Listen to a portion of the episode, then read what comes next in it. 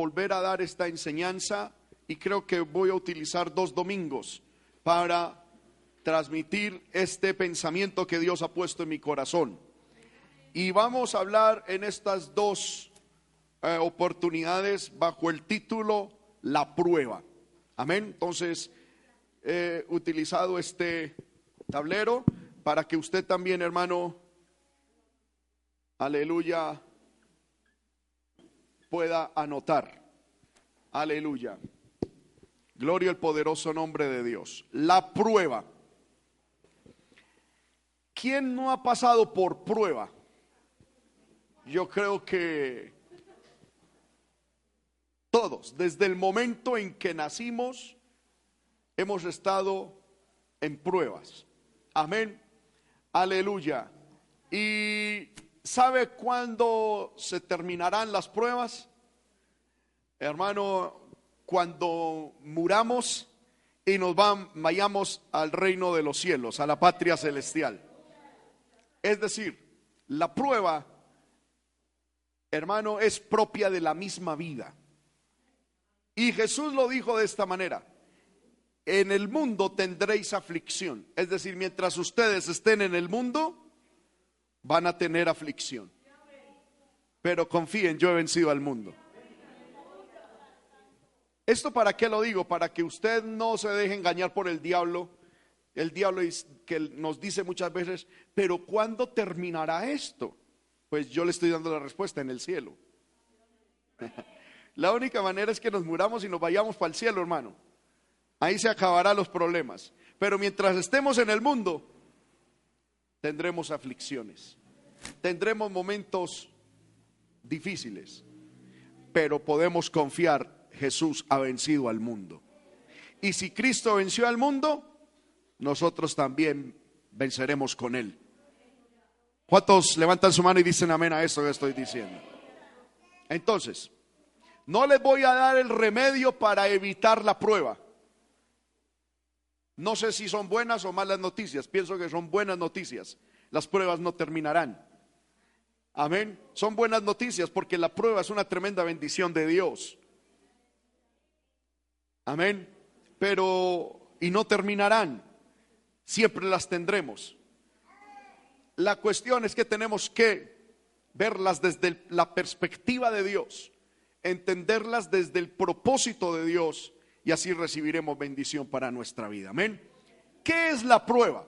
Yo, hermano, me he propuesto tener este estudio fundamentado en preguntas. De hecho, casi todos los estudios que el Señor me permite sacar o compartir, eh, siempre se fundamentan en preguntas. Y quiero compartirle las preguntas por si de pronto a usted le interesa saber esto.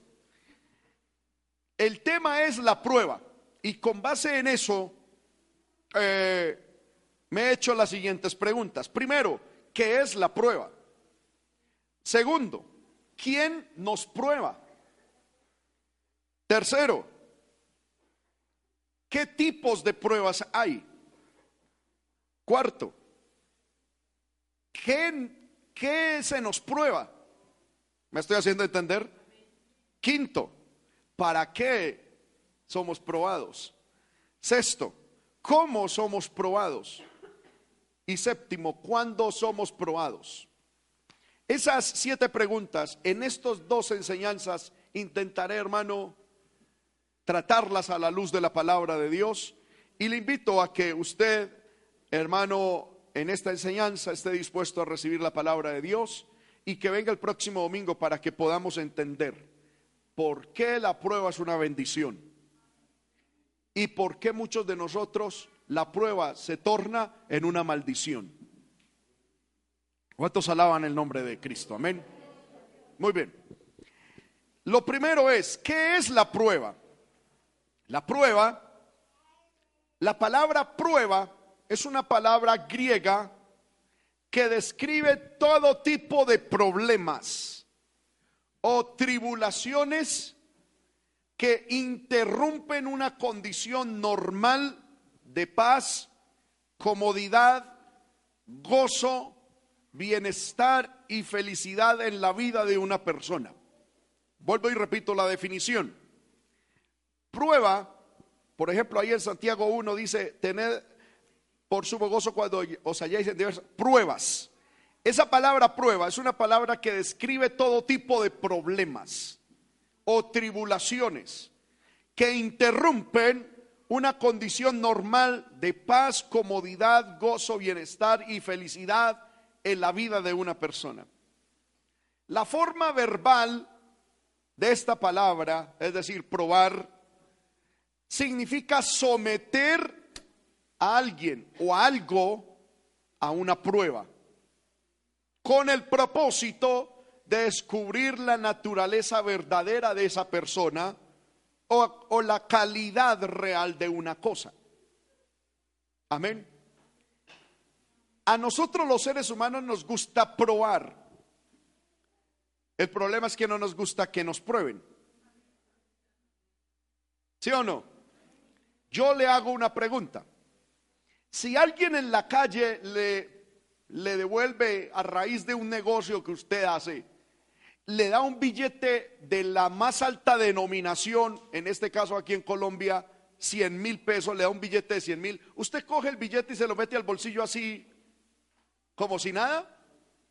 ¿Qué hacemos nosotros? ¿Qué hacemos? Miramos si es original o si es falso. Amén. Y eso cada cual tiene sus métodos. Unos lo ponen contra la luz, ¿sí o no? Otros miran, amén. Otros lo raspan, otros lo arrugan, ¿sí o no? Porque nos gusta probar las cosas. Si usted compra un anillo costoso y le dicen que es de oro, ¿Usted se va a comer el cuento así porque sí que, simplemente porque le dicen que es oro? Usted intenta probar, ¿sí o no? Cuando uno va a comprar un carro, y más si es de segunda, ¿qué hace uno con ese carro antes de adquirirlo? Amén, va y lo prueba. Uno mismo lo monta, lo lleva a un, amén, a un taller a una persona de confianza que uno sepa que está cualificada y le dice, me da el favor y me dice qué tal está ese motor. Porque uno no dice, con la ayuda de Dios voy a comprar la peor chatarra de Sogamoso. No, uno dice, yo quiero comprar un carrito bueno. ¿Sí o no? ¿Cuántos dicen amén? Todos probamos lo que vamos a obtener. El punto es que muchas veces nosotros no queremos ser probados. Porque ser probado significa muchas cosas, entre ellas que van a salir las verdaderas naturalezas que hay dentro de nosotros. Amén. ¿Cuántos alaban el nombre del Señor? Se cuenta de un hombre al que un día su esposa llegó y le dijo, mi amor, deme la, me hace el favor y me, comparte su contraseña del correo electrónico, de Facebook y de WhatsApp. y este hombre llegó y le respondió y le dijo, ¿sabe qué, esposa mía? Terminemos por las buenas de una vez. Terminemos sin peleas, ya. Hagamos de cuenta que esto se acabó y seamos, sigamos siendo amigos. ¿Por qué? Porque a la hora de ser probados, Amén. Ahí se va a salir a flote lo que realmente somos. ¿Cuántos alaban el nombre del Señor? Por eso es que nosotros decimos que entre los cónyuges no deben haber ningún tipo de secretos. Los cónyuges, hermano, la esposa debe saber todo del esposo. Y el esposo debe saber todo de la esposa. Amén. Eso que es que es que este es mi celular y es mío, mío, mío y duermo con él, voy al baño con él y nadie me lo coge, es porque estás guardando algo sospechoso. Es porque hay un tapado por ahí. Porque hermanos, si, yo no tengo nada, yo qué voy a estar ahí con, amén, montándole guardaespaldas a mi celular. Porque hay gente, hermano, que le tiene hasta la CIA contratada a ese celular. Hermano, ni la DEA, ni, ni, la KGB, la extinta KGB de Rusia puede mirar el contenido de un celular. Y mi pregunta es, ¿y qué tanto esconde? Amén. Ningún, esto lo estoy diciendo hermano entre los esposos, ningún esposo debe decir es que este es mi cajón. Y yo tengo llaves y ese cajón se lo abro solamente yo. Y, ¿Por qué? Amén. Yo, veo unas caras raras, hermano, aquí, gloria al nombre del Señor. ¿Por qué? ¿Qué esconde usted ahí? Amén. Ninguna persona, ningún cónyuge, estoy hablando especialmente entre cónyuges, tiene por qué tener cuentas bancarias escondidas. Amén. Gloria al nombre del Señor. Que es que yo tengo una cuentica por acá, que es que yo tengo una platica y, ¿por qué? ¿Por qué? Amén. Yo pienso, hermano, que cuando uno hace eso, le abre puertas a Satanás para muchas cosas. Porque es que si usted tiene una platica escondida, en su corazón Satanás le puede decir, cuando esto no funcione, pues usted se va y ya tiene con qué vivir o, esto y lo otro. Y eso es una posibilidad para demonios de adulterio, de divorcio y de separación dentro de los hogares. Por eso, hermano, nosotros no podemos permitir eso en nuestros matrimonios. En estos días que mi esposa se fue para Medellín, aleluya, pues a mí me hacía mucha falta mi esposa y yo quería amén, darle una sorpresa. Y entonces compré unos tiquetes para ir hasta Medellín y llegarle, amén, de, sorpresa. Y dije, ¡boom! Sorpresa. amén. Y sí, pues el Señor me permitió viajar, compré los tickets, los, los, los tiquetes, aleluya, para ir. Pero hermano, cuando iba en el avión, yo dije, hmm, mi esposa yo creo que ya sabe, esto no va a ser ninguna sorpresa. Porque todo eso llega al correo y ella tiene acceso total a mi correo. Y dije, ay, se dañó la, la sorpresa. No, cuando llegué fue una sorpresa bonita, gloria al nombre del Señor. Le dije, Mori, ¿tú no miraste el correo? Dijo, no, no lo miré. Ya, bueno, gloria al Señor. Pero hermano, uno, uno tiene que tener transparencia total. Amén. Aleluya. Y cuando no está esa transparencia, empiezan a, a surgir naturalezas y cosas que no son muy propicias. Ahora, la prueba son problemas, tribulaciones que sacan a relucir la verdadera naturaleza de lo que somos. Podemos decir entonces que una prueba es una circunstancia. Escuche bien esto. ¿Qué es una prueba? Es una circunstancia, una situación, sentimiento o emoción interna o externa a nosotros, mediante los cuales somos probados, examinados y evaluados sobre nuestra verdadera naturaleza o sobre la calidad de vida que nosotros tenemos. Mire hermano, yo le hago una le, hago una prueba a usted, sencilla. Todos ustedes aquí tienen caras de santos. Amén. Si yo los miro a todos, hmm, se van directico al cielo, hermanos. Tienen pura cara de santo. Pero supongamos, supongamos que Dios hiciera algo hoy extraordinario. Que Dios se tomara este sistema de amplificación. Amén y que Dios se tomara este televisor. ¿Recuerdan ustedes? Dios lo puede hacer. ¿Recuerdan ustedes que en un rey apareció una mano escribiendo? ¿Y qué escribía esa mano? Decía mene, mene, zeke, luparsin, que significa pesado ha sido en balanza y ha sido hallado falto. Dios descubriendo lo que había en el corazón del rey. Pero Dios hoy puede no aparecer una mano, sino que estos sistemas de de amplificación aparezca una voz. ¡Pum! Una voz.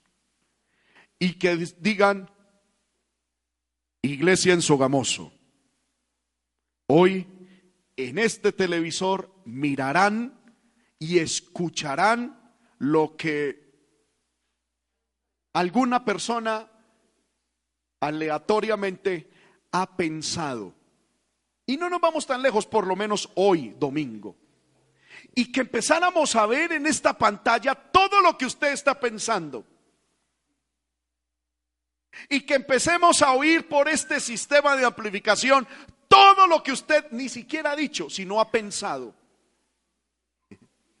¿Será que seguiremos ante el público con esa idea o con esa imagen de santidad que tenemos? Muchos honestamente dicen, no Señor, ¿para qué? Yo reconozco, yo no. Amén. Otros se asustan. Pero ¿qué veríamos si Dios hoy nos permitiría ver lo que hoy, hoy, por lo menos hoy, ustedes pensaron? O alguno de nosotros pensamos. ¿Qué veríamos? ¿Qué oiríamos? Amén. Esa es la verdadera naturaleza. Yo creo que muchos dejarían de venir a la iglesia. De la sola vergüenza. La gente se dio cuenta. Amén. Ahí veríamos a muchos saludar al hermano, hermano, Dios le bendiga. Y por dentro decir, este... ¿Sí o no? Amén. Gloria al nombre del Señor. Y ahí seríamos realmente expuestos nuestra naturaleza. Ahora, eso difícilmente va a ocurrir para alegría de muchos de nosotros. Alegría y tranquilidad, eso difícilmente va a ocurrir. Sí va a ocurrir un día, la Biblia dice que eso va a ocurrir un día. ¿Sabe cuándo va a ocurrir? En el juicio, donde la Biblia dice que toda la vida de todos será expuesta. Y tanto lo público como lo privado. Lo personal, hermano, lo que se haya hecho en oculto y en privado y públicamente, todo será sacado a la luz. Yo me imagino esas grandes pantallas, hermano, en el cielo y allá toda nuestra vida será expuesta. Desde lo que hicimos públicamente hasta lo que sentimos. Eso, pero eso va a suceder allá en el juicio, en el gran trono blanco. La Biblia dice que la vida de todos será publicada por cuanto no hay nada oculto. Todo saldrá a la luz, todo. Pero mientras estemos aquí en la tierra, difícilmente Dios va a hacer eso. ¿Por qué? Porque Dios no quiere avergonzarte a ti, ni avergonzarme a mí, sino formarte y formarme para que seamos salvos. ¿Y cuál es la forma que Dios utiliza para que nos demos cuenta lo que hay en el corazón? La prueba. Entonces, escucha bien, ¿qué es la prueba? Son circunstancias, situaciones, sentimientos u o emociones internas o externas, mediante las cuales somos probados, examinados y evaluados. La segunda pregunta que yo me hice con respecto a este tema es, ¿quién nos prueba? ¿Qué creen ustedes? ¿Quién nos prueba a nosotros? Dios es el que nos prueba. Amén. Entonces, como respuesta a esa pregunta es, ¿quién nos prueba? La respuesta es, Dios es quien nos prueba. Éxodo 20:20 dice lo siguiente. Moisés respondió al pueblo, no temas, porque para probaros vino Dios y para que su temor esté delante de vosotros, para que no pequéis. Aquí encuentro varias cosas. Dios le dice, corrijo, Moisés le dice al pueblo, no temáis. La primera enseñanza que le dice Moisés al pueblo es no teman. Segunda cosa que ustedes deben entender, le dice Moisés al pueblo, es, Dios está en medio de nosotros. Y yo creo que el pueblo dijo, amén. Como cuando yo les digo a ustedes, ¿cuántos creen que Dios está aquí? Y ustedes dicen así, amén. Qué bueno es saber que Dios está en medio de nosotros. Pero ¿para qué Dios está en medio de nosotros? Para probarnos.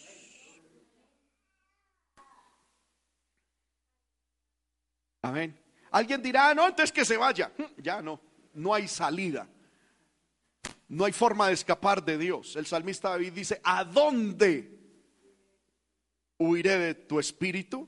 ¿Y en dónde me esconderé de tu presencia? No hay forma. La cuestión es que, hermano, Dios viene a probarnos, a examinarnos. Y el hecho de que sepamos eso, Dios quiere que sepamos que Él está aquí para probarnos con dos razones. Primero, para que su temor esté en nosotros.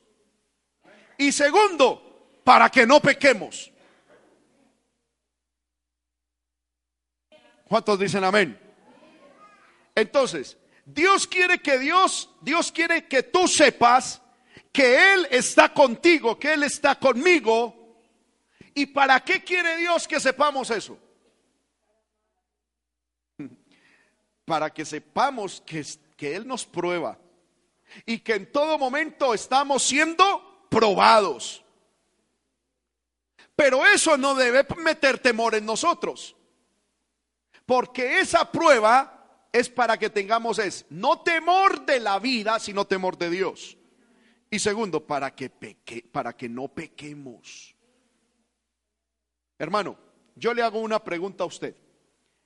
Si usted fuese llamado a hacer un trabajo, por ejemplo, si a usted llega y le dice, lo vamos a poner a hacer un trabajo donde usted va a ganar mucha plata al año.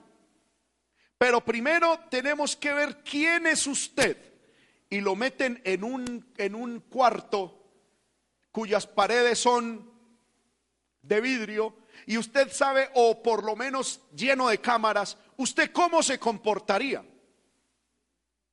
¿Sí o no? Que usted se comporta bien. Yo, hermano, cuando voy a un lugar donde yo sé que hay cámaras, uno sabe que tiene que portarse bien.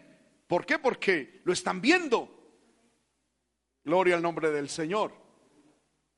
Porque el hecho de saber que uno está siendo examinado, que está siendo evaluado, que está siendo probado, lo lleva a uno a portarse bien. Ahora yo le quiero decir, los ojos de Dios siempre te están viendo. Siempre.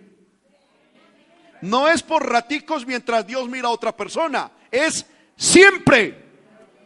Y Dios siempre te está probando. Eso es algo tremendo, hermano. Es para que entendamos que nuestros caminos deben ser rectos. Usted puede decirle a la oscuridad, cúbreme, pero Dios te ve. Usted puede decir, me voy al a la montaña más alta de Sogamoso, allá nadie me ve. Los ojos de Dios te están viendo allá. Usted puede pagar para irse al lugar más privado del mundo.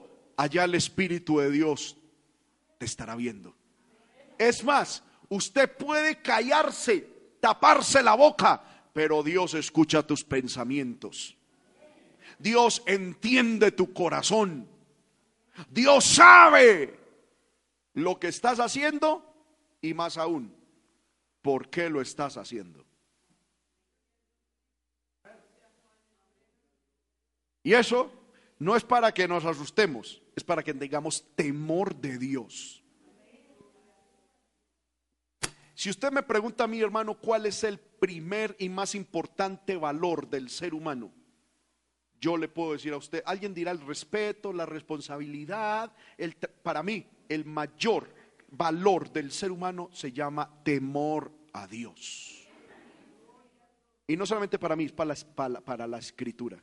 Una persona sin temor de Dios es un animalito. Una persona sin temor de Dios, hermano, lo perdió todo. Es el temor a Dios el principio de la sabiduría. Es el temor a Dios, hermano, el principio del entendimiento. El temor a Dios es, la base del respeto, del amor, del diálogo. El temor a Dios es lo principal en nuestra vida. Por eso el salmista David le pide a Dios diciendo, inclina mi corazón hacia tu temor y no a la avaricia. Usted y yo debemos orar todos los días para que Dios ponga temor de Él en nuestro corazón. ¿Cuántos dicen amén, hermanos? Ahora, la prueba entonces la ejecuta Dios, pero Dios utiliza muchos métodos para probarnos. Amén. Uno de los, de los métodos que Dios utiliza es la autoridad. Amén. Es decir, la persona que Dios ha puesto por autoridad sobre nosotros. Hermanos míos, porque yo le quiero decir algo. Así nosotros seamos hippies, que es un movimiento el cual pretende eliminar toda forma de autoridad, igual siempre vamos a estar bajo autoridad en todas las áreas de nuestra vida. A nivel ciudadano, a nivel civil, ¿quién es nuestra autoridad? Nuestra máxima autoridad aquí en Colombia, ¿quién es? El presidente. Pero hay autoridades delegadas a nivel regional, el gobernador, el alcalde. En el, en el trabajo, ¿quién es la autoridad? El jefe inmediato, no solamente el patrón, porque algunos dicen yo me le someto al patrón, pero es que ese patrón le dio autoridad delegada a otras personas y hay una línea de autoridad. Y a esa autoridad hay que someternos. Amén. En, el hogar, bíblicamente, ¿quién es la autoridad? El varón. Hacía muchas hermanas como que se le atragante la garganta y como que... Mm. Es el varón el que es la autoridad. Amén. En esta semana alguien me decía, sí hermano, él es la cabeza, pero decía ella, yo soy la nuca. Y al fin y al cabo la nuca maneja la cabeza para donde quiere. Amén. No, así usted sea la nuca, pero él es la cabeza. Eh, no estamos hablando de machismos desorbitados, no. Lo bíblico es el diseño de Dios, el varón es la cabeza en el hogar. Y cuando habla de cabeza no es, hermano, que, que va a ser un cabezón mandando, no. Ya es tema de otra enseñanza, pero la cabeza en el hogar es el varón. ¿Quién es la autoridad en la iglesia? Dios a través del pastor. ¿Quién es la autoridad, por ejemplo, si yo me monto en un auto? ¿Quién es la autoridad en la carretera? El policía, el agente de tránsito. Él es la autoridad. Amén, hermano. Eso no es, quite de ahí, policía. Y hay cristianos que son así. Y los llaman isquechupas. Eh, ¿Cómo más? ¿Cómo? Chúcaros. Chúcaros. Eso es irrespeto a la autoridad. Si yo voy en mi auto, así mi auto sea el de mil millones de pesos, pero si yo soy un cristiano, un hijo de Dios y entiendo la autoridad y viene un agente de tránsito y me dice, pare, quédese ahí. Yo puedo ser muy pastor, muy... Yo tengo que obedecer. Amén. ¿Cuántos dicen amén? Porque cuando yo me monto en un auto, yo ya tengo autoridad. Esa autoridad se llama la autoridad de tránsito. Cuando yo me bajo del carro, esa gente, esa autoridad ya no tiene autoridad sobre mí. ¿Sí me estoy haciendo entender? Pero no es que es que este es mi carro y aquí mando yo. No, Señor, usted tiene que someter a la autoridad establecida por Dios, que es el, y por eso el cristiano jamás soborna. Decía amén, estuvo más. Amén. Un cristiano verdadero jamás le, le, pone ahí el billetico de 50. Es que usted también tiene necesidades, hágale tranquilo, mijo. Dios está viendo eso un cristiano real jamás soborna y jamás acepta soborno. Amén. ¿Cuántos dicen amén? Estamos hablando la palabra, hermano. Ah, hoy no estoy predicando, estoy enseñando la palabra y la palabra tiene que ser bonita. Amén. Eso no es que porque, hermano, es que Dios me puso aquí, eh, de pronto alguien dirá, en una posición de autoridad, de responsabilidad. Hermano, ¿y yo qué culpa si aquí vienen y me traen cositas? Cuidado con eso. La Biblia dice que es de necios el soborno y aceptar soborno. No acepte soborno.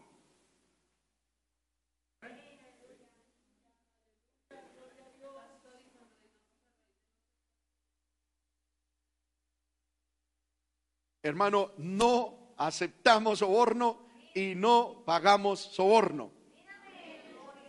No hay razón alguna. La Biblia lo enseña, pero es tema de otra enseñanza. Amén. Porque la autoridad se respeta. La autoridad, hermano, se, se tiene que respetar. Donde la autoridad no se respete, el mundo se vuelve un anarquismo. Por eso, hermano, yo estoy totalmente en desacuerdo con esos grupos que hay en Facebook donde montan, hermano, que ay, que este policía, que esto, mire, que esto y que el otro. A la autoridad se respeta. Yo estoy totalmente de acuerdo. Me fascinaría que aquí en Colombia, hermano, fueran como en otros países. Amén. Donde la autoridad se respeta y se hace respetar. Amén.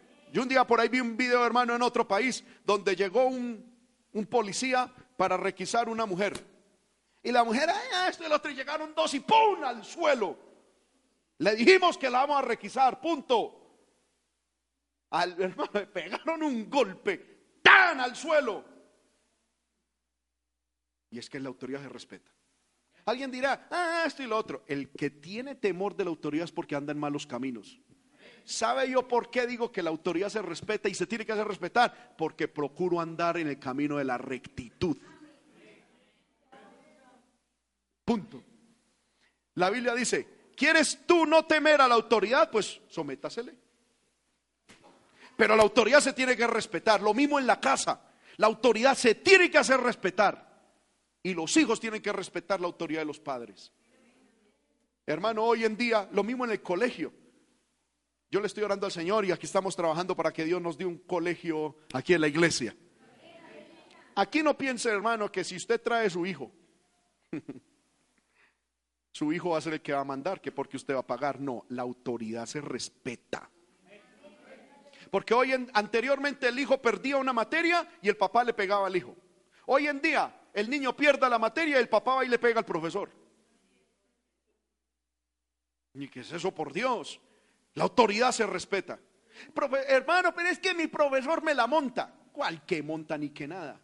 Usted sea excelente y verá que se la deja de montar.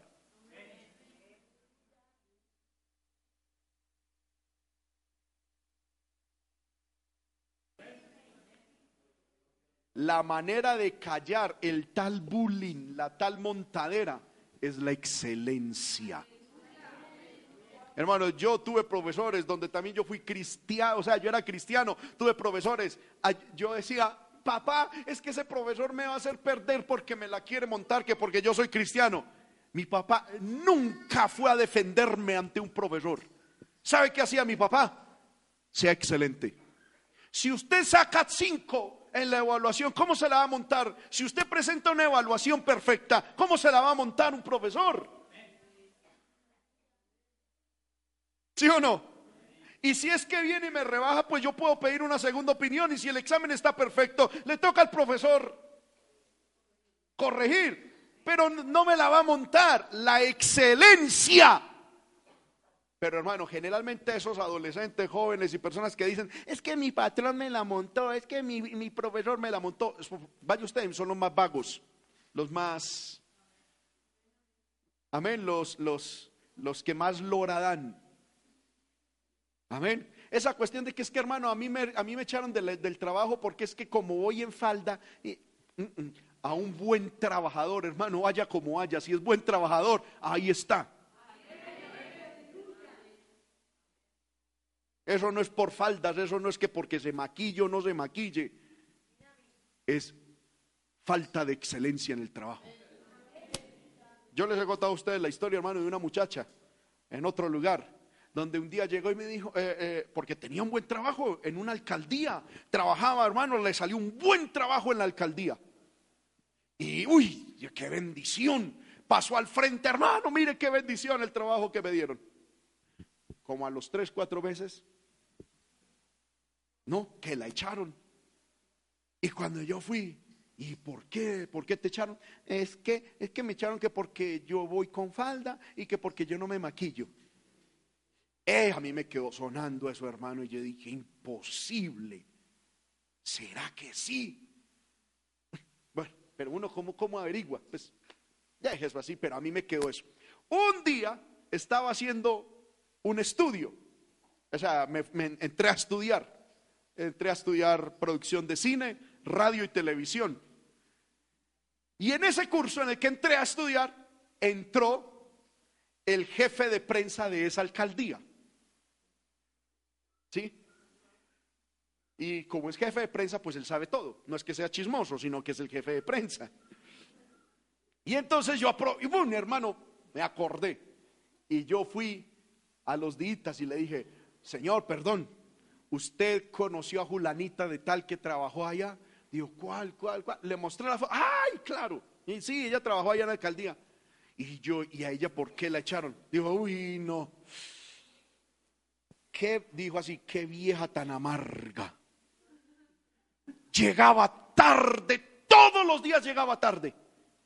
Uy, eso era una quejadera, una molestadera de creer. No, qué cosa, menos mal la echaron, porque usted la conoce. Y yo no voy a conocer eso.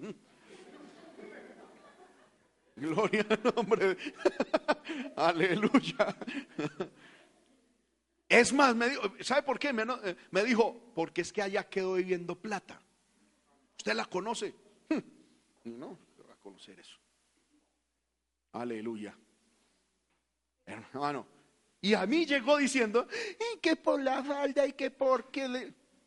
No, hermano, un buen trabajador, vaya como vaya, ahí lo van a tener, hermano. Una persona que produzca dinero, que produzca, ¿sí o no? Que sea eficiente.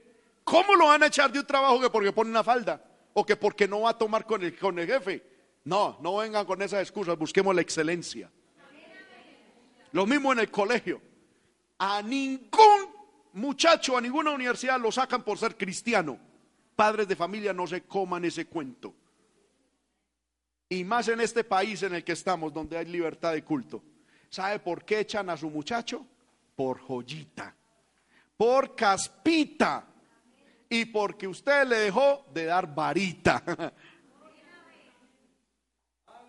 Amén. Pero retome la varita y su muchacho dejará de ser caspita. Amén. ¿Cuántos alaban el nombre del Señor? Es que hermano, a los niños hay que, hay que castigarlos en el amor del Señor. Amén. Yo ayer fui por mis hijos y como toda la semana estuvieron con abuelos, con tíos, hermano, llegaron súper consentidos. Y entonces yo les dije, bueno, aleluya, ya tengo la varita y lista. Porque eso no se puede soportar. Eso no se puede. Amén. Y no me importa si están viendo psicólogos o quien se lee la gana mirar. Y quien, no, a los hijos bíblicamente hay que castigarlos. Sin ira, lo dice la Biblia y lo he enseñado acá. Sin ira. Pero hay que castigarlos. Y dice la Biblia que la varita es lo que los aparta de la necedad. Amén. Hermano, ¿y yo qué hago ya con mi hijo de 18 años? Pues ya no es con una varita, ya es con un garrote, gloria al nombre del Señor. una varita no, no sienten. Pero si sus hijos todavía están con ustedes y viven bajo el techo, la Biblia te da autoridad a ti de corregirlos de diversas maneras. Sin ira, sin ira y sin destruirlo. Pero que puede, puede. Hermano, ¿y qué hace si me si me si me demandan? Pues hermano, ahí es donde eso es una prueba. Amén. Ya es tema de otra enseñanza. Pero entonces, hermano, son todas pruebas, vuelvo y repito, son situaciones mediante las cuales somos probados. Dios nos prueba a través de la autoridad. Salmo capítulo 66, verso 10. Gloria al nombre del Señor. Salmo capítulo 66, verso 10 en adelante. Mire lo que dice el salmista. Dice, tú nos probaste, oh Dios. Nos ensayaste como se afina la plata. Nos metiste en la red. Pusiste sobre nuestros lomos qué? Pesada carga. Hiciste cabalgar hombres sobre nuestra cabeza. Pasamos por el fuego y por el agua y nos sacaste abundancia. Pero mire que Dios muchas veces va a permitir que hombres caminen en tu cabeza. Amén. Gloria al nombre del Señor. A manera de chiste y de broma, sé que es así. En estos días el hermano Oscar me dijo, hermano, yo a no volver a ser amigo suyo, porque usted habló muy mal acerca de los vecinos y cómo debemos comportarnos con los vecinos. Pero sé que es a manera de broma.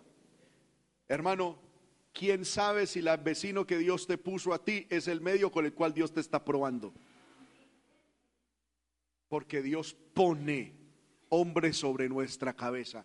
Y si Dios pone a caminar hombres sobre nuestra cabeza para probarnos, no utilicemos la oración para pedir que Dios nos lo quite. No utilicemos las riquezas que Dios nos ha dado para salir de, de debajo de ellos. Más bien, postrémonos delante de Dios a decirle, Señor, ¿qué me quieres enseñar con la prueba? Amén. Dios nos prueba con la autoridad, hermano. ¿Sabe? Porque muchas veces nosotros a nuestro parecer somos humildes. Si yo le, si yo le dijera a usted, hermano, levante la mano todos los que son humildes y, saben que son humildes, yo sé que todos levantarían la mano. Amén. Porque todos los seres humanos nos creemos humildes. El punto es que Dios que conoce el corazón, sabe si somos humildes o no. Voy a poner un ejemplo. Supongamos una persona se cree humilde. Y hermano, es que yo soy muy humilde. ¿Y usted por qué es humilde? Porque, hermano, mire yo cómo camino, mire yo cómo me visto. Y, y, yo siempre soy así, muy humilde, hermano, muy humilde. ¿Usted no ha visto gente que es así? Amén. Que uno los ve, hermano, y no, eso no matan ni un, ni una mosca. Ay, mm, sí, manito, sí, ajá. Mm.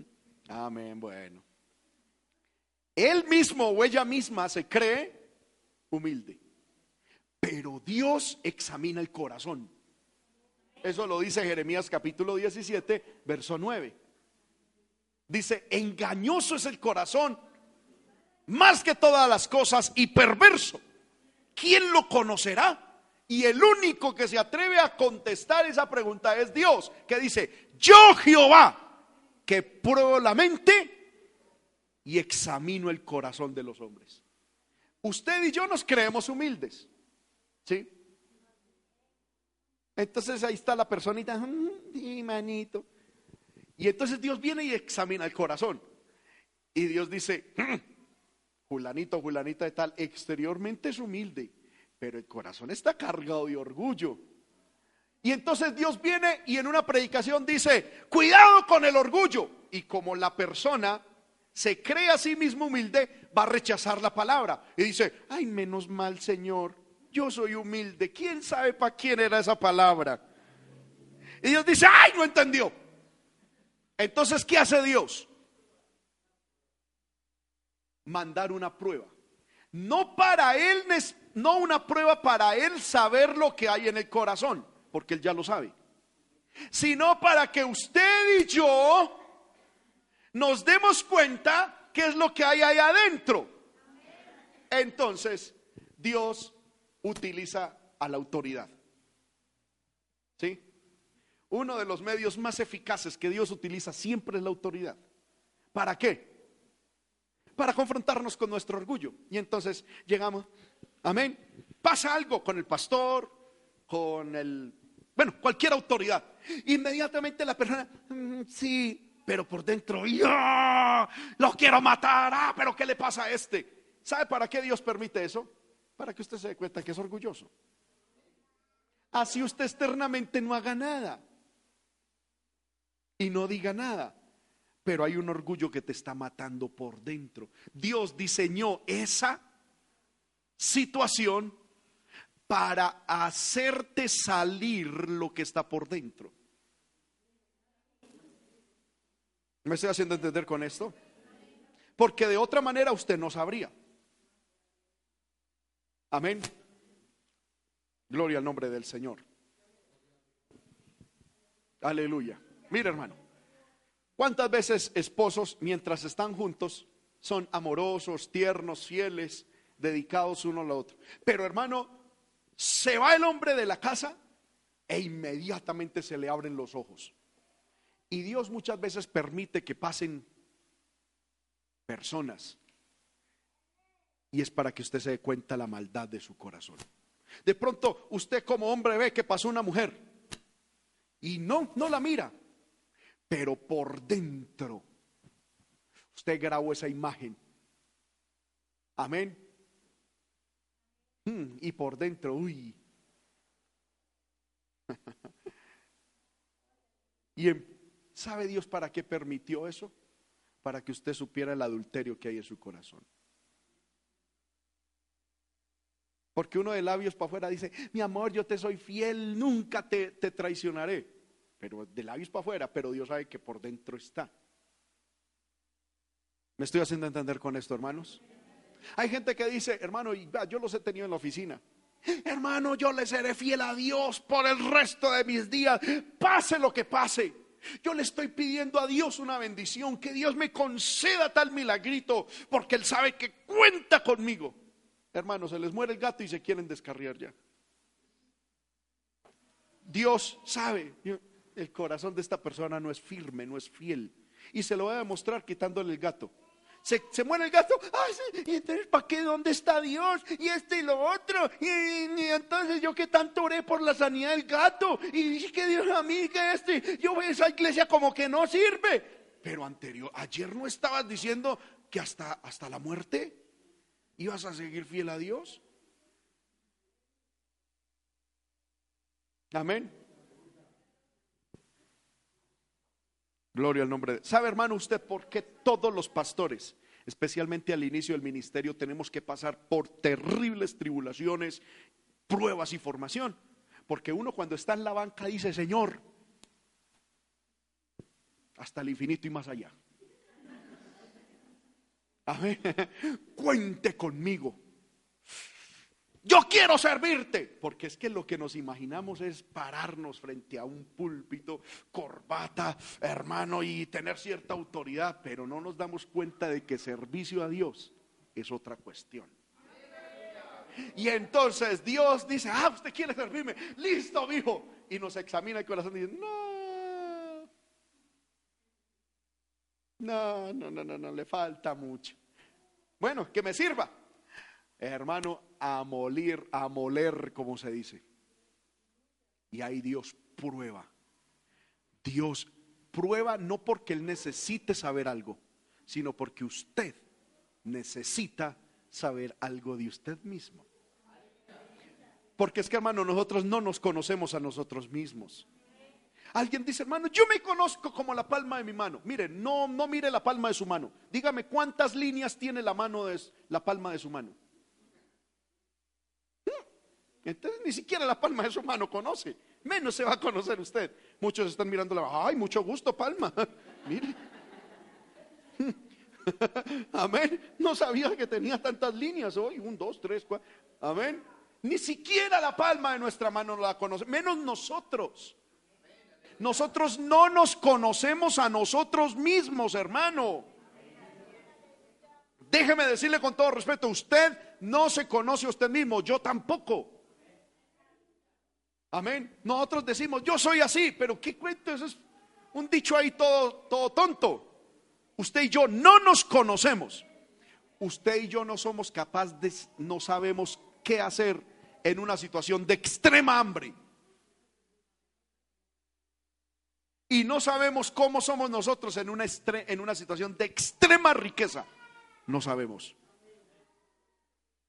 A nosotros mientras nos tengan así como suavezongo, somos como somos. Pero hermano, apenas nos estiren un poquito, ahí sale el Ramírez. ¿Sí o no? Yo he escuchado gente que dice, hermano, es que a mí mientras me traten bien, yo trato bien. Amén. Hermanos, usted y yo no nos conocemos, pero Dios sí te conoce.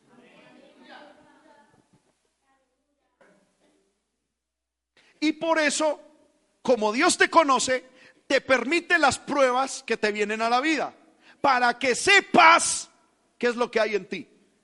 Segundo, porque Dios te conoce como te conoce, es que te bendice con lo que te bendice. Y porque Dios, tercero, te conoce como te conoce, es que no te da lo que quieres, porque te conoce. Amén. Y yo alabo a Dios porque nos usa a pesar de que nos conoce. Porque yo digo, hermano, si yo conociera de verdad a alguien como yo, yo no lo utilizaría. Pero sin embargo Dios, aunque me conoce, me ama, me usa, me bendice. Wow, Dios es Dios es Dios, definitivamente. Yo le pregunto, hermano, si usted viera, si usted conociera a una persona tal como es usted, ¿usted la usaría para algo?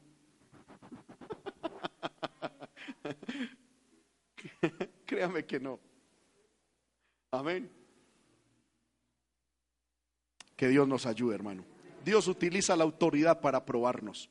Con la autoridad generalmente Dios saca el orgullo del corazón. Si una autoridad llegara y le dijera a usted, quédese quieto, usted por dentro qué dice? ¿Y por qué me tengo que quedar quieto? ¿Sabe esa reacción por qué es? Por orgullo. Porque si usted fuera realmente humilde, usted diría amén. Pero no solamente se quedaría ahí, sino que por dentro estaría quieto también. Mire hermano, a mí me llama la atención esto. ¿Qué haría usted, hermana, hermano? ¿Qué haría usted si su cónyuge lo cogiera usted y lo metiera en la cajuela de un carro por media hora y lo dejara ahí. Y lo, dejara media horita en la cajuela de un carro. ¿Qué haría usted? ¿Qué le pasa a este? ¿Qué haría usted cuando a la media hora él abra la cajuela del carro? Brava, ¿sí o no? Aténgase a las consecuencias. Amén. Eso es una tercera guerra mundial demandas y de todo, ¿sí o no? Pero ¿qué le pasa a este? Secuestro. Eh, coja usted un perrito y métalo en una cajuela del carro, media hora. Después de la media hora usted abra la cajuela del carro, ¿qué hace el perrito? Se le tira diciendo gracias.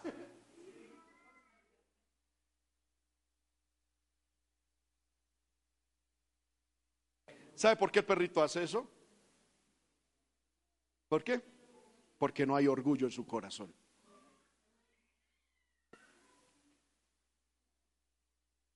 Alguien dirá, es que Dios a mí no me hizo perrino. Amén. La Biblia dice que tenemos que aprender de, esas, de, de la creación. Por eso la Biblia dice, sed mansos como palomas. ¿Cuántos alaban el nombre del Señor? Hermano, por eso muchas veces Dios pone tremendas autoridades que nos afligen la vida. Y entre usted en su corazón sea más orgulloso, más la autoridad le va a molestar la vida.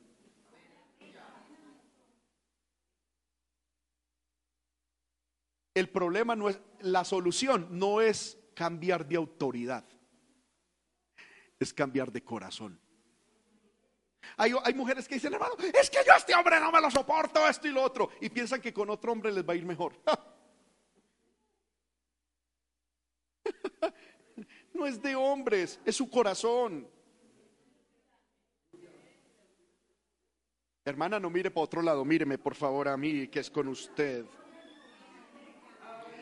No es diciendo, ah, me voy para otra iglesia. No es cambiar de iglesia, no es cambiar de pastor porque le tocaría cambiar de Dios, le tocaría cambiar de Biblia. Amén. No es el pastor, es su corazón. Amén.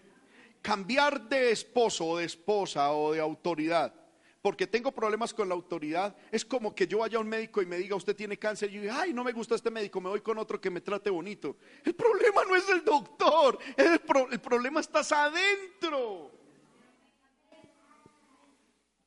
Si tú tienes problemas con tu autoridad, te tengo un terrible diagnóstico. El cáncer del orgullo te está comiendo el corazón. No importa la autoridad que sea y no importa lo que la autoridad haga hay orgullo en el corazón. Y no importa, aquí no estoy diciendo qué tanto reacciona usted, que tan bien o mal, sino que siente usted cuando está frente a una autoridad. Yo encuentro a David siendo ungido por Dios, su autoridad, un endemoniado, sometido, y diciéndolo, diciéndole el ungido de Jehová. Yo encuentro a Sara llamando a su esposo Señor. Hermana, ¿usted cómo llama su autoridad? Llama al esposo, Pancracia, ¿qué? La Biblia, el niño se asustó, gloria al nombre del Señor. Aleluya. Amén. La Biblia dice que Sara llamaba a su esposo Señor.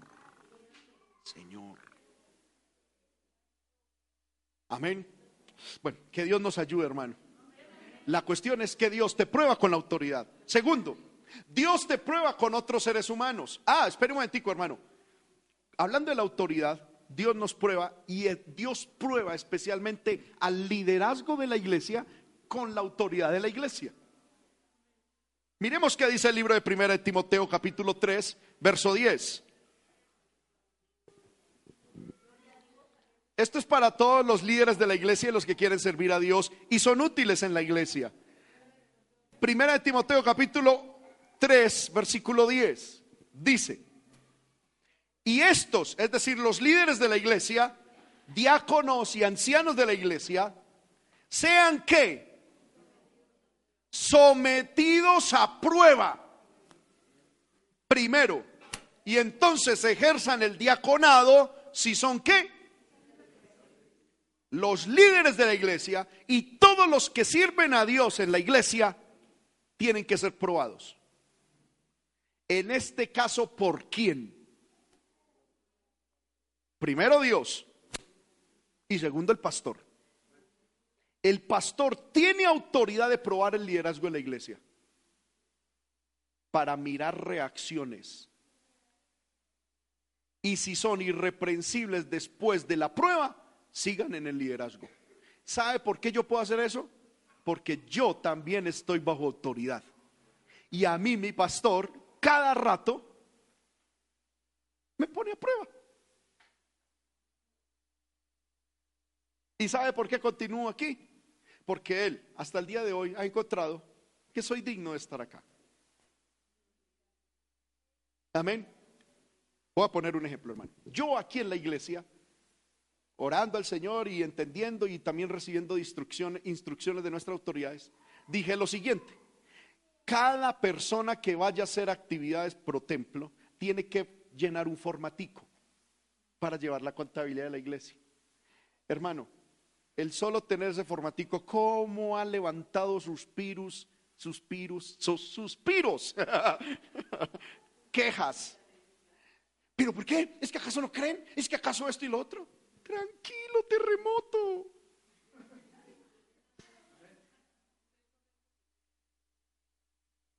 Hermano, cualquier actividad que se haga en la iglesia tiene que tener facturas. ¿Y por qué? ¿Y, es que acaso te salió el viejo hombre? ¿Pero por qué lo enredan? Te salió el viejo hombre. Tranquilo. El que es humilde obedece y ya. Al fin y al cabo estoy sirviendo para Dios y sé que es para orden de la iglesia y ya. Y entonces por eso algunos dicen, yo mejor no me meto en nada. No, no. Porque así no se meta en nada, tu orgullo te va a llevar al infierno. Entonces mejor tratemos ese orgullo ante el Señor. Y algunos dicen, ay, con tal pastor las cosas eran tan diferentes. Pues Ay, es que en tal parte son tan diferentes, pero es que no estamos allá, estamos acá. Hermano, eso es tan inmaduro como yo ponerme a decir, ay, en tal presbiterio las cosas son tan diferentes. Pero no estamos en ese presbiterio, estamos en este. Me estoy haciendo entender. Ay, es que tan bueno como es en otro país. Pues sí, si no le gusta aquí, pues vaya para allá. Pero hermano, e, e, esa cosa hay que cortarla. Porque hay gente, hermano, que es, a toda hora es, ay, tal pastor haría esto así, ay, tal pastor haría esto así, y es que tal iglesia haría esto así, y es que... No quiero decir la pregunta. Bueno, la hermana la dijo, gloria al nombre del Señor. Uno tiene que someterse donde Dios lo ponga a uno. ¿Sí o no? Si usted dice, es que, hermano, es que yo estoy en un trabajo y en la otra empresa lo hacían de esta manera, y es que yo extraño. La pregunta es, ¿para qué se salió de allá? ¿Sí o no? Y si se metió en esta, pues sométase a lo que se hace aquí. Dios te prueba y Dios me prueba con esas pequeñas cosas. Porque le quiero decir algo, en el libro de Proverbios hay un texto maravilloso que dice, a todo lo que desea Dios, inclina el corazón del rey. Hermano, ese texto es tremendo. A todo lo que Dios desea, inclina el corazón del rey. Sea el rey bueno o sea malo. Es decir, toda autoridad. Cuando Dios desea hacer algo, Dios inclina el corazón de esa autoridad. Que Dios nos ayude. Y en la iglesia los líderes tienen que ser sometidos a prueba. Amén. Si yo llego y le digo a un líder, hermano, para que predique hoy en la tarde en el culto, y ese líder llega, hermano, el culto comienza a las seis y media, y ese líder a las seis y cuarenta está llegando, no, no es apto para predicar. Así haya estado en ayuno en la, en la, en la casa. No, ¿Me estoy haciendo entender con esto? Si se le dice a un líder, hermano, hay que hacer tal cosa, y usted llega y dice, hermano, yo no estoy de acuerdo con eso, yo lo hago de esta manera, entonces usted no puede ser líder. Amén. Los líderes en la iglesia tienen que ser sometidos a prueba primero. Bueno, así no haya mucho amén, pero lo leímos en la Biblia. Primera de Timoteo 3:10. Los líderes deben ser sometidos a prueba primero. Y si son irreprensibles, irreprensibles, ejerzan el diaconado, si no, no. Bueno, Dios nos prueba utilizando otros seres humanos. Miren lo que dice Proverbios 27, 17.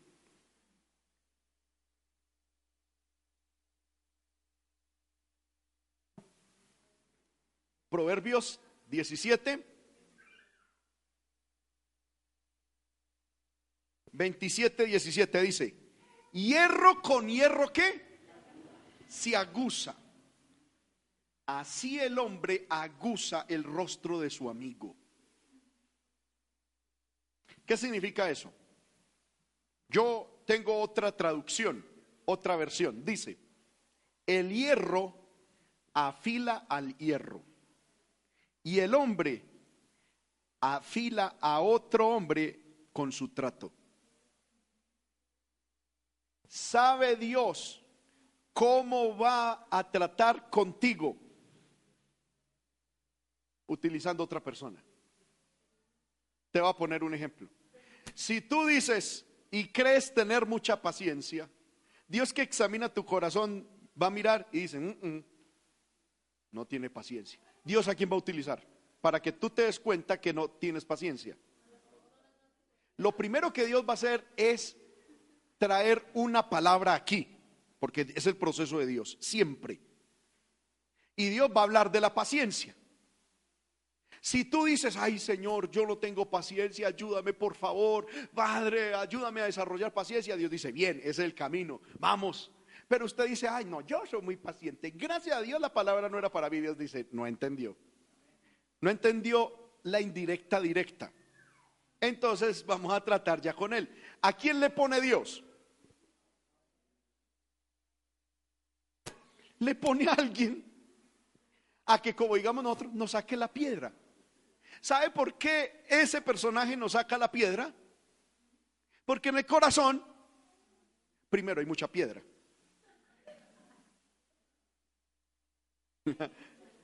Porque si en el corazón no hubiera piedra, no nos sacaban la piedra.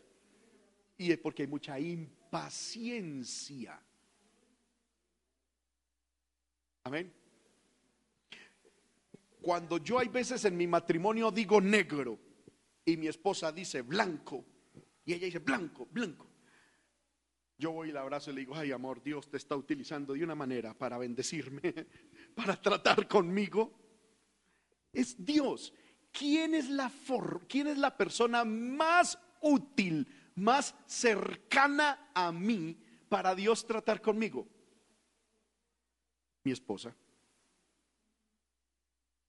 Le quiero decir, yo a nadie humanamente amo más que a mi esposa y nadie me saca más el genio que mi esposa. Amén. Por lo tanto, ella es la llamada a ser útil. ¿Y de qué forma se dejan utilizar las hermanas? Amén. Si usted tiene a su cónyuge a su lado, no le diga instrumento del diablo, sino, amor, usted es un instrumento en las manos de Dios. Dígale, dígale a su cónyuge, a la persona que está a su lado. Dígale que su cónyuge es un instrumento en las manos de Dios. Hermanos míos, porque ¿quién va a utilizar Dios para tratar mi orgullo? ¿Quién? Más inmediatamente, ¿quién? Mi esposa. Mira, hermano, si mi esposa llega a decirme, es que usted es un perezoso, es Dios hablando a través de ella. Eso no es el diablo. ¿Usted cree que es el diablo diciéndome a mí perezoso? ¿Serán los demonios? ¿Quién es? Porque muchas veces, hermano, nosotros no queremos mover un dedo, pero nos creemos el más sabio. La Biblia dice que a su parecer, el perezoso es más sabio que diez hombres. ¿Sí o no? Y algunos dicen, no, no, esto no es pereza, esto es prudencia, es reservando energía. Amén. Es, es sabiduría, hermano, es meditación, contemplación en la presencia del Señor. Y entonces, Dios, para aguzar el hierro, ¿a quién utiliza? A otro hierro. Es decir, al cónyuge. Perezoso, pero ¿qué le pasa? Ay, que el Señor reprenda al diablo, esto y lo otro. No es el diablo, es Dios que te ha probado el corazón no saliste perfecto. Y Dios está utilizando tu ayuda idónea. Cuando hablamos de ayuda idónea, no es la ayuda para que vaya a ayudarnos a levantar bultos de cemento. Ayuda idónea es la persona encargada para que Dios a través de ella saque el filo que quiere ver en nosotros.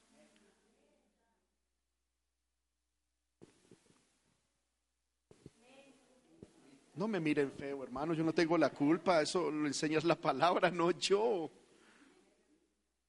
Porque alguien dirá, hermano, entonces qué, entonces me toca aguantarme esa. ¿Sabe por qué sí te toca aguantarla a ese hombre o a esa mujer? Porque primero, el matrimonio es hasta que la muerte lo separe. Y segundo, es hasta que tú cambies. Por eso no le pidas a Dios que cambie tu pareja, cambia tú.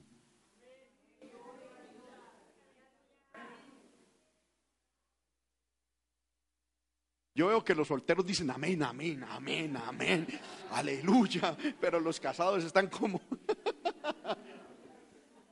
Cambia tú. Tú no tienes autoridad para pedirle a Dios que cambie a alguien. ¿Por qué voy a pedir que alguien cambie? ¿Acaso esa persona fue hecha a mi imagen y semejanza? No. Mi cónyuge, por diferente que sea, está hecha a la imagen de Dios. Y si ella me está amargando a mí la vida con cosas sobre que, que tengo yo, ¿me estoy haciendo entender? Es porque Dios la está usando como hierro para sacar estas imperfecciones de este hierro. Mi lucha no debe ser contra ella, sino contra mí mismo. Ir a la oración y decirle, Señor, mi esposa no aguanta mi pecueca. Yo, no, Señor, tápale la nariz. No, Señor, ayúdame a arreglar esa situación. Porque es que hay gente que es así, me estoy haciendo entender. Yo soy el del defecto y le pido a Dios que lo cambie a la otra persona. ¿Por qué?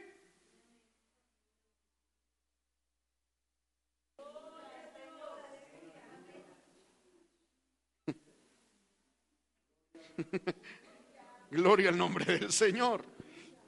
El hierro con hierro se aguza. ¿Qué afila el hierro? Otro hierro. ¿Cómo Dios va a sacar de ti un, un, hijo de Él utilizando a la hija de Él? ¿Cómo Dios va a utilizar, cómo Dios va a hacer de ti una hija de Él utilizando al hijo de Él? Es decir, a tu cónyuge. Amén. Hermanos, lo que pasa es que en el matrimonio las cosas hay veces se dicen de manera muy descarnada. Amén. Pero nada de lo que se dice en el matrimonio es falso. Cuando una mujer llega y me dice, hermano, vea, yo necesito hablar con usted, es que este hombre es esto, esto, esto, es absolutamente cierto. Así él diga, hermano, pero es que esto es cierto. Nadie a ti, varón, te conoce mejor que tu esposa. Dios y tu esposa. Y a usted, hermanita, lo mismo. Amén. Por eso es que yo consejerías matrimoniales no doy a una sola persona, tienen que estar ambos, porque ambos se sacan los trapitos al sol. Y ahí uno se da cuenta por dónde es que le entra el agua al coco. ¿Sí o no? Gloria, porque uno pone a hablar con la hermanita y ella habla todo terrible de él. Ella es una santa. Mire, hermano, en estos días estoy hablando con alguien. Me decía, hermano, es que ayúdeme en mi matrimonio. Eh, ella decía, hermano, y es que yo le decía, mi hijo cambie. Mire, eso a mí no me gusta. Y hermano, y él no me acepta. Y él se levanta y dice, ah, y yo, mi amor, cambie. Cuando él escuchó eso, pastor, mentiras. Si usted viera, ah, ella con una escoba, pero Ah, pero ella a mí me dijo, yo le decía, cambie pastor, cambie, cambie esposo mío. Ah, ella vino y, y dijo como, amén, que era con una escoba encima. Ahora, hermano, tú quieres que tu esposo y tu esposa cambien, levanten la mano los que quieren que su esposo y su esposa cambien. ¿Qué tiene? ¿Qué, qué tenemos que hacer? ¿Pedirle a Dios que la cambie? Que Dios me cambie a mí.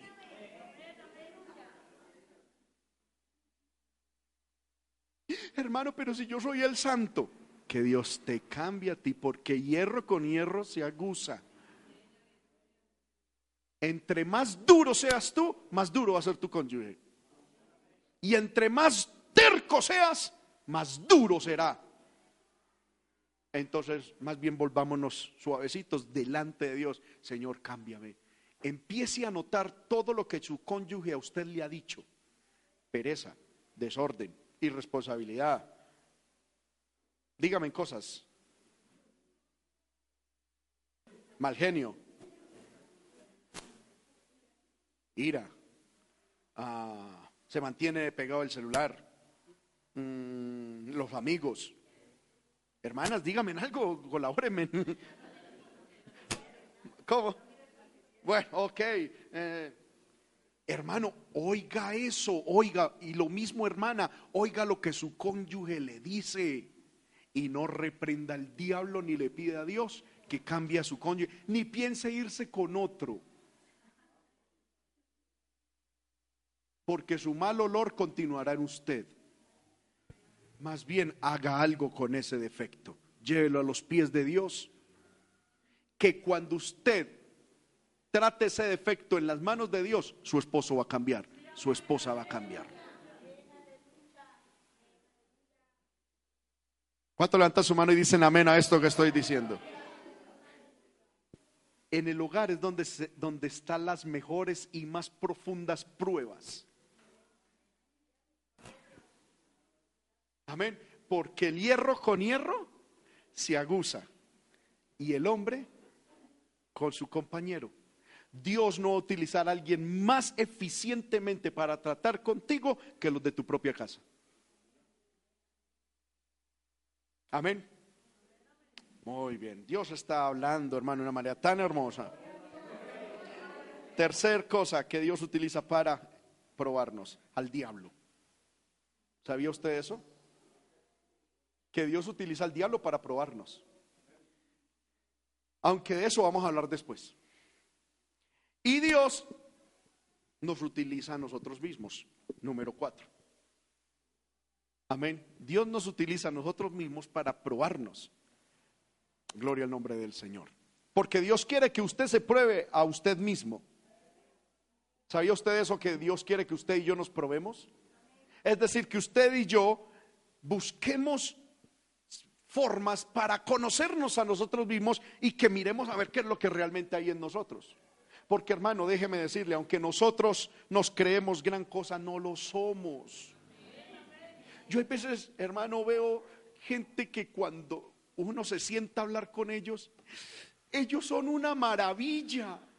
Uno debería casi que hacerles un culto a ellos. Porque siempre hablan, hermano, y es que yo, y es que yo, y es que yo, y es que yo, y es que lo que yo hago, y hermano, y wow. Pero en la realidad no hay tal cosa. O si lo hay es poquito, tampoco tanto. Amén. Hermano, por eso no nos ufanemos de lo que de lo que hacemos o pensamos hacer. Porque no es bonito eso. Voy a poner un ejemplo. A ver, un ejemplo. Dígame ah, una cuestión que haga cualquier ser humano. Ah, por ejemplo, cocinar. Hay gente que considera y creen que ellos son los mejores cocineros del mundo. Y siempre que hablan, es que yo, o sea, como yo, solo yo. Amén. Es que, ah, hermano, mi sazón, no es que estoy que me como yo mismo. No, hermano, ah, no. Amén. Y, y, y, y hay veces, hermano, le hablan tanto a uno de ellos mismos que uno hay veces dice, venga a ver si sí es verdad. Y cuando uno va y dice, bueno, gloria a Dios. Pero no hay tal cosa. Porque tú cocinas bueno para ti. Pero todos los paladares son diferentes, hombre, ¿cierto? Lo mismo, por ejemplo, la gente que cose. Hay gente que, hermano, es que no, yo coso, yo, yo, yo, yo. O sea, pero no. Lo mismo en tu trabajo, hermano. Siempre habrá alguien mejor que tú. Y va a haber a mucha gente que no le va a gustar lo que tú haces. Amén. Entonces, entonces no hablemos tanto de nosotros, más bien examinémonos nosotros a nosotros mismos. No nos fundamentemos en lo bonito que nosotros creemos ser, sino más bien tengamos presente nuestros defectos, porque eso es lo que nos ayudará a ser mejores. Ese es el problema, hermano, de muchas empresas y muchas personas económicamente que se fundamentan en lo que tienen, se alegran por lo que tienen, pero nunca evalúan los defectos. Y como no se arreglan los defectos, caen por su propio peso. Lo mismo es en la vida. Mire lo que dice primera, segunda de Corintios 13:5. Amén.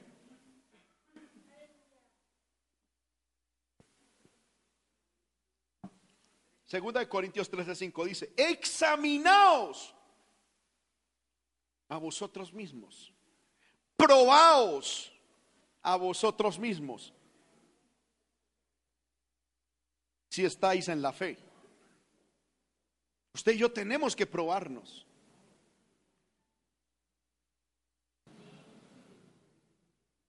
Amén. Ahora, mire lo que dice Lamentaciones 3:37. Ya voy a ir terminando, hermanos. Lamentaciones 3:37.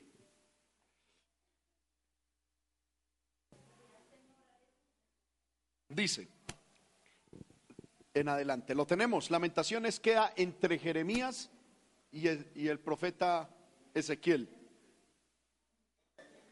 Gloria al nombre del Señor. Lamentaciones, ¿lo tenemos todos, hermanos? ¿Ya lo tenemos ahí? Ah. Lamentaciones 3:37. ¿Lo tenemos? Yo quiero que todos tengamos el texto, hermano, porque ese texto cuando yo lo leí para mí fue una bomba. Hace mucho tiempo. Fue una bomba. Yo quiero que todos, todos los que tengamos aquí Biblia, abramos ese texto. Lamentaciones 3. Amén. Dice el 37. ¿Quién será aquel que diga que sucedió algo que el Señor no mandó? De la boca del Altísimo no sale lo malo y lo bueno. ¿Por qué se lamenta el hombre viviente? es el hombre en su pecado. Y luego dice el versículo 40, escudriñemos nuestros caminos y busquemos y volvámonos a Jehová. Hermano, ese texto no, nos calla la boca más de uno. ¿Quién será aquel que diga que sucedió algo que el Señor no mandó? ¿Alguien aquí puede decir, hermano, tal cosa sucedió en mi vida sin que el Señor la mandara? Ninguno. Todo lo ha mandado. En nuestra vida que somos cristianos lo ha mandado Dios. Y si Dios lo mandó, ¿por qué se lamenta? ¿Acaso de la boca del Altísimo no sale lo bueno y lo malo? Porque hay gente que piensa que de Dios solo sale lo bueno, pero también sale lo bueno y lo malo. De la boca de Dios sale bendición, pero también sale escasez. De la boca de Dios. Entonces, ¿qué tenemos que hacer nosotros? En vez de levantar nuestra boca contra Dios, examinemos y escudriñemos nuestros caminos busquemos y volvámonos a Jehová.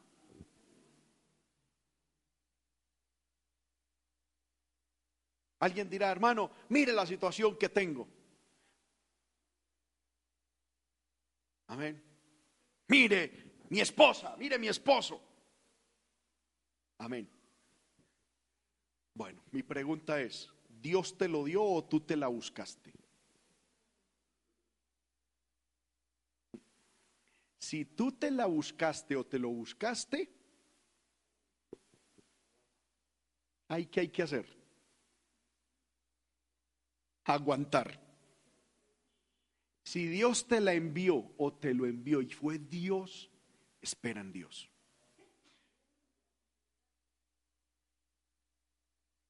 ¿Sí me estoy haciendo entender con esto? Porque hermano, si usted se buscó un problema, ¿por qué le pide a Dios que le quite un problema que usted se buscó? ¿No es eso injusto? Por ejemplo, hay gente que dice, hermano, es que yo me enamoré de mi cónyuge. Yo la conquisté, yo me la gané y yo la casé. nos casamos más bien. Amén. Y, y ahora estamos en terribles problemas. Bueno, ya están casados, ¿ya qué? Ya atrás no pueden volver. Pero mi pregunta es, ¿tienes? Y eh, algunos dicen, hermano, ¿y entonces Dios por qué me la trajo? ¿Te la trajo? ¿Acaso no la conquistó usted? ¿Acaso no fue usted el que insistió, insistió, insistió y su corazón se enamoró y dele y dele y ahí detrás de eso? Amén. Amén o no amén. Hermano, mire, es que examinémonos. Y esto, y esto es algo muy profundo. Nosotros metemos la cabeza y luego decimos, Señor, ¿por qué me mandaste esta prueba? ¿Cuál, cuál enviaste? Fuimos nosotros. Yo me he sentado con muchas personas a hablar, hermano, hermano, eh, ¿por qué Dios me mandó este, esta prueba con este negocio, hermano? Es tan terrible. Dios te envió esa prueba. ¿Dios te dijo que montara el negocio? No. Pero hermano, yo lo empecé en el nombre del Señor. ¿Y quién dice que eso es? Amén. Tú te metiste en el crédito, tú abriste el local, tú dijiste por ahí, por ahí, por ahí, por ahí, por ahí, y luego invocaste a Dios, Señor, bendíceme. Y Dios no tiene por qué bendecir eso. Y luego, Señor, ¿y por qué la prueba? Dios dice, pero es que ni siquiera yo la envié. ¿Acaso? Mire, hermano, ah, santo poder, es que no recuerdo el texto. En la Biblia, en el libro de Oseas, me parece que dice, dice la Biblia, ellos me pidieron reyes despreciándome a mí. Y dice Dios, y yo les di reyes en mi ira y se los quité en mi furor. Mire, el pueblo de Israel, Dios lo estaba gobernando. Y ellos dijeron, Señor, no queremos que tú nos gobiernes, danos reyes. Y esa oración le disgustó a Dios, pero sin embargo Dios se la dio. Se la contestó. Y Dios, dije, Dios dice, y les di reyes en mi ira y se los quité en mi furor. Porque muchas veces Dios nos castiga dándonos las respuestas necias a nuestras necias oraciones cuando usted se enamora y dice, Señor, ah, la quiero, lo quiero, él, él, él, él. Y, y, Dios dice, pues tenga. Después no la quiero ver ni lo quiero ver aquí llorando. Pero si ya se casó, ¿ya qué? Como dice mi hijo, ¿ya qué? Miren a ver cómo Dios en el cielo yo creo que dice, no contaron con mi voluntad.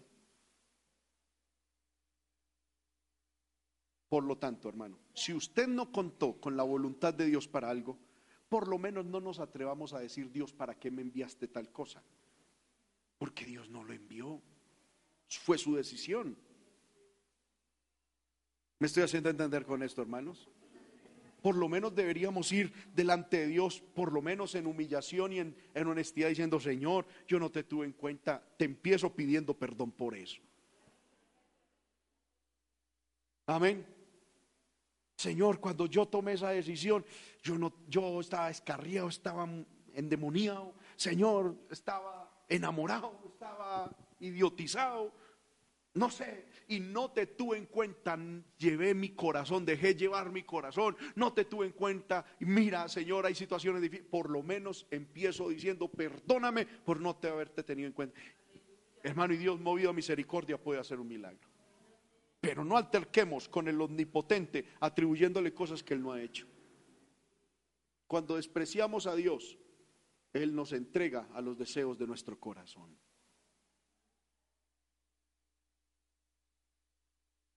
Y la Biblia dice, y comerás del fruto de tu corazón hasta saciaros. ¿Me estoy haciendo entender con esto, hermanos? Muchas veces Dios nos prueba y dice, más bien, o sea, Dios quiere que nosotros nos probamos. Y pruébese, pruébese, sea sincero. Porque fácil es yo hacer lo que a mí se me da la gana, luego me va mal y luego decir, Señor, ¿y qué pasó acá? Hermano, eso es fácil, cualquiera lo hace. No sé si me estoy haciendo entender. Levante la mano el que me está entendiendo, hermano, en esta hora. Yo hago lo que yo quiera y luego le pido a Dios, Señor, ¿y por qué esto? Dios dice, ¿yo qué tengo que ver en eso? Examínese, pruébese y verá que, que es que usted me sacó de su vida.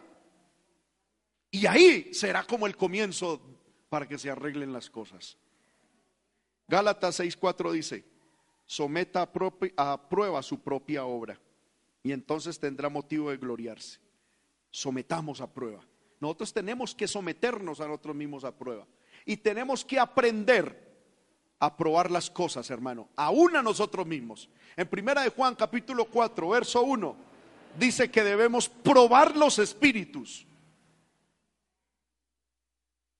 Amén. Nosotros no debemos probar a las personas. Escuche bien esto. La Biblia no nos autoriza a, probar personas, pero sí espíritus. Dice, amados, no creáis a todo espíritu, sino probad los espíritus si son de Dios. porque falsos profetas han salido por el mundo.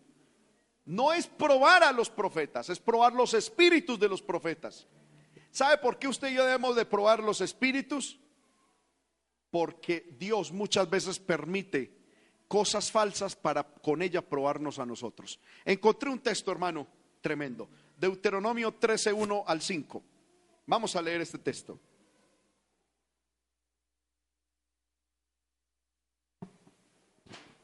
Deuteronomio 13, del verso 1 al 5, dice, cuando se levantare en medio de ti profeta o soñador de sueños, y te anunciare señal o prodigios,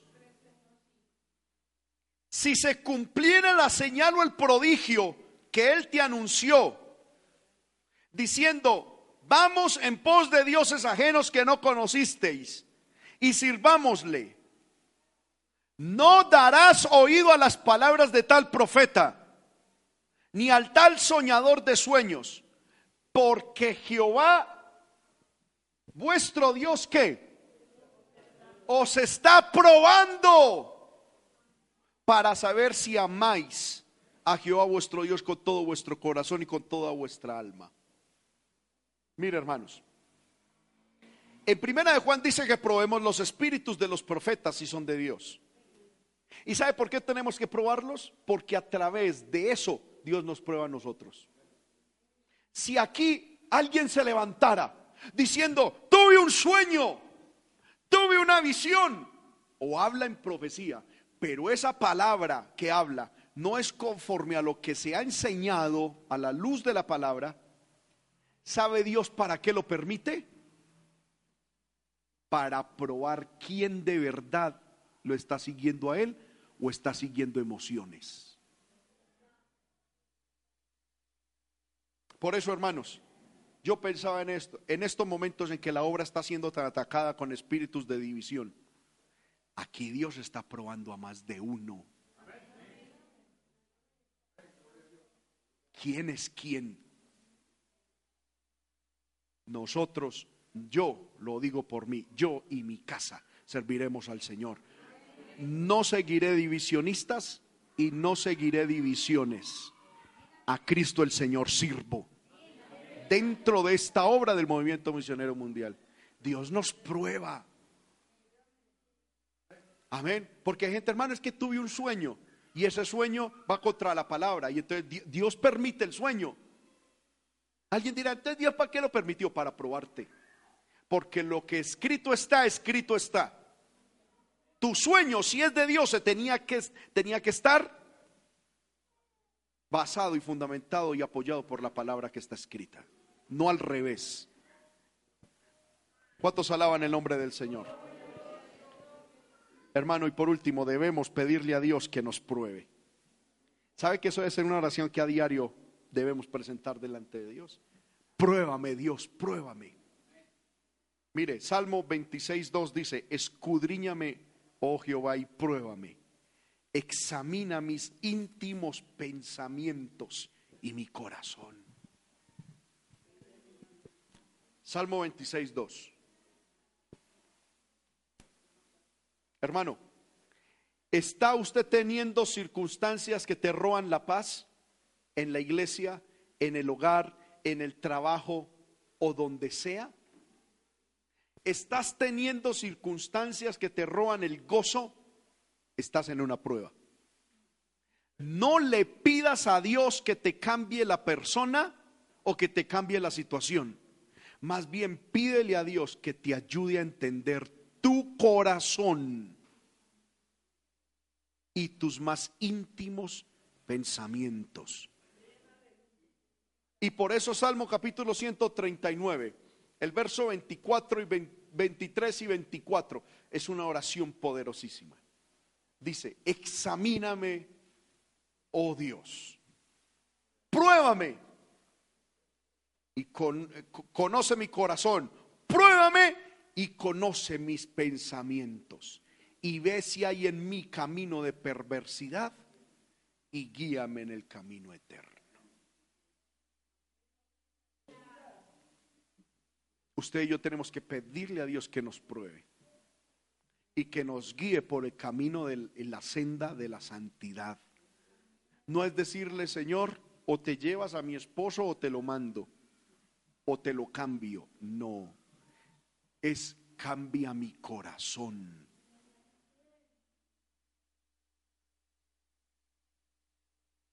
Cámbiame a mí. No es, Señor, cambia mi patrón, es cámbiame a mí. No es cambia al pastor, cámbiame a mí. No es, Señor, cambia al hermanito de la iglesia. No, cambia mi corazón. Cámbiame a mí. Porque si Dios a esa persona no la cambia, entonces me voy yo al infierno porque Dios no cambió a la otra persona. No, yo tengo que tener un corazón puro delante de Dios, a pesar de la persona que está a mi lado. Estemos de pie, hermanos, en esta hora. Próximo domingo trataremos la segunda parte de esta enseñanza llamada la prueba. Lo cierto es que usted y yo estamos siendo probados. Hasta con algo tan sencillo como esta predicación tan larga. Con eso sale a flote lo que hay en el corazón. Cada minuto Dios te prueba.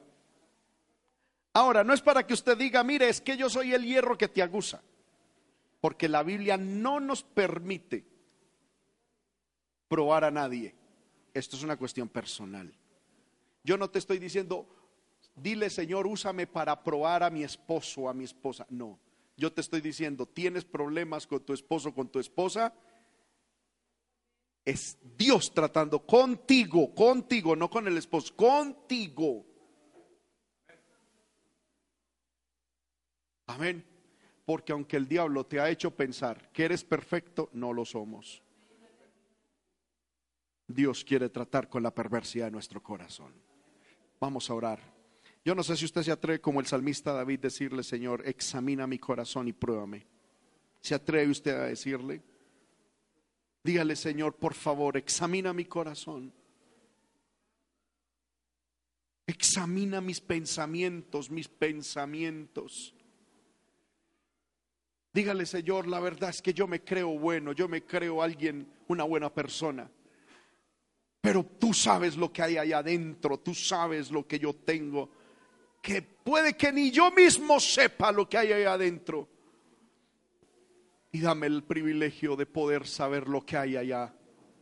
Ayúdame, mi Dios. Vamos, clame hermano al Señor y dígale, Señor, ¿Para qué morir creyendo que soy muy bueno, muy santo, muy recto y despertar en el infierno porque yo mismo me autoengañé? Por favor, examina mi corazón, pruébeme conoce mis caminos, conoce mi mente y ve si hay en mí camino de perversidad y guíame por el camino eterno. Utiliza mi cónyuge, utiliza mi autoridad, utiliza mi pastor, utiliza a quien debas utilizar para, Señor, tratar con la perversidad de mi corazón. Aleluya. Yo sé que esta oración es fuerte y alguien dirá, yo no soy tonto para orar de esta manera, pero hermano, es la única manera de que Dios trate con tu corazón. Dile, Señor, utiliza a quien debas utilizar para tratar conmigo, porque yo no me quiero ir al infierno. Yo creo que soy santo. Yo creo, Señor amado, que yo soy casi perfecto. Pero hoy tu palabra ha desnudado mi alma y me ha hecho entender de que tengo muchos errores y que la manera que tú utilizas para que yo me dé cuenta de esos errores es, Señor, probándome con circunstancias y personas que están a mi alrededor. Señor amado, utilízalos, utilízalos, por favor. Señor amado, triste sería el día en que ya yo, Señor amado, no fuera tratado por ti. Significa, Señor, que ya me desechaste. Significa, Señor amado, que ya no quieres nada conmigo. Y Señor, ¿qué haré yo cuando tú me deseches? Sigue tratando con la perversidad de mi corazón, por favor. Sigue tratando con la perversidad de mi alma. Sigue mostrando a través de tu palabra y a través de las personas que has permitido y que has puesto a mi lado. Trata, Señor, Padre, conmigo utilizando la escuela perversidad de mi corazón. Señor, como David oraba, yo también oro, escudriñame, oh Jehová, y pruébame. Examina mis íntimos pensamientos y mi corazón Examíname, oh Dios, y conoce mi corazón. Y conoce mis pensamientos y ve si hay en mí camino de perversidad y guíame por el camino eterno, Señor amado. He predicado tu palabra, he predicado y he expuesto, Señor amado, tu palabra tal como me la has permitido entender, Dios. Yo ruego que tu palabra no retorne a ti vacía, sino que nos lleve a la autorreflexión, a la, a la autoevaluación a entender tus caminos, a entender tus métodos. Señor amado, para así todos los días ser más semejante a ti, Señor. Ayúdanos, mi Dios. Si usted tiene que pedirle perdón, hermano, a Dios por algo, ahí donde usted está, pídale perdón. Dígale, Señor, perdóname, me he comportado de manera orgullosa, me he comportado de manera altiva. No he hecho las cosas. Yo pensaba, Señor, que estoy haciendo las cosas bien, pero no las estoy haciendo bien. Ayúdame, por favor. Yo pensaba que el problema eran las demás personas, pensaba que el problema eran mis padres, mi cónyuge. Yo pensaba que el problema estaba afuera, pero el problema estaba en mí, en mí, en mí, Señor, no lo veo. Me es difícil aún todavía verlo, pero los demás lo están viendo y tú lo viste. Ayúdame, Señor, con mi perverso corazón, con mi pecador corazón. Dame la gracia, dame el perdón, Señor, dame el perdón de mi orgullo. Señor, concédeme, Señor, el perdón de mi grandeza, Señor, de mi orgullo, de mi soberbia, Señor amado, de mi incredulidad, de mi bajeza. Perdona mis pecados, Señor amado.